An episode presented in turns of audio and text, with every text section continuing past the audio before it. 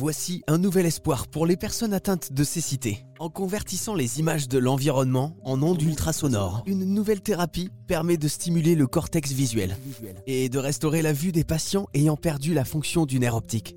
Cette technique innovante s'appelle la sonogénétique et vient d'être inventée par une équipe de recherche internationale dirigée par Serge Picot. Alors expliquez-nous comment se passeraient euh, les séances pour euh, rendre la vue à des personnes atteintes de cécité. En combien de séances, euh, combien de fois ça marcherait? Donc, il y aura une, un- une première étape où il faudra injecter le vecteur de thérapie génique dans le cortex visuel pour transformer les neurones. Donc ça, ce sera une étape. Euh, ça se fera en une fois.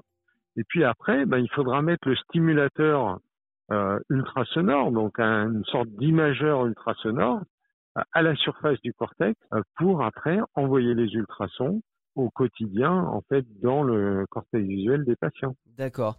Donc ça veut dire que là, on serait euh, du coup capable de rendre la vue à des personnes atteintes de cécité? Ben, exactement. C'est c'est vraiment l'idée du, du projet, c'est que le- les patients euh, portent une paire de lunettes avec une caméra sur les lunettes, que, que la caméra elle fasse des, des images, des photos, et puis ces photos, on les transformera en une sorte de pattern ultrasonore qui sera projeté euh, sur euh, le cortex visuel.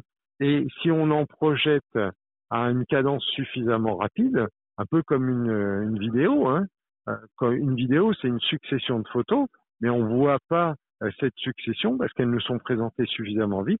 Eh bien, si on présentait les stimulations ultrasonores à une cadence suffisamment rapide, eh bien, pour le patient, ça serait un peu comme regarder une vidéo. D'accord.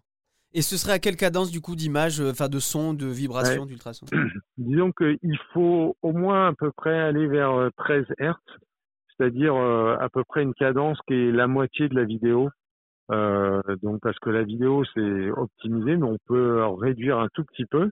Il faut pas trop réduire parce que sinon après ben ça fait un peu des lumières stroboscopiques où euh, on voit une photo et puis ça s'éteint, puis on revoit une autre photo et c'est assez désagréable ou difficile euh, à gérer. Euh, Est-ce que cette méthode, vu qu'elle est toute nouvelle, euh, qu'elle vient d'être découverte, on peut pas aussi après, du coup, euh, on pourra pas envisager de la transposer euh, dans d'autres traitements, utilisations? Ah bah, tout à fait. On peut penser que en fait euh, cette euh, nouvelle forme d'interface cerveau-machine euh, pourrait être appliquée dans d'autres euh, types de pathologies neurologiques où on veut stimuler un type de neurone précis et euh, celui-ci même dans la profondeur du cerveau. Donc on pourrait euh, en fait remplacer certaines formes d'électrodes dans la mesure où là on aura une meilleure précision puisqu'on pourrait aussi sélectionner le type cellulaire qui va être ciblé, alors que les électrodes, ben, elles envoient du courant un peu dans tout le cerveau, et donc on ne peut pas être sélectif d'une population cellulaire. Merci Serge Picot. En tout cas, on espère que ce projet euh, sera vite euh, développé pour pouvoir euh, rendre la vue aux personnes atteintes de cécité. Ben, merci beaucoup.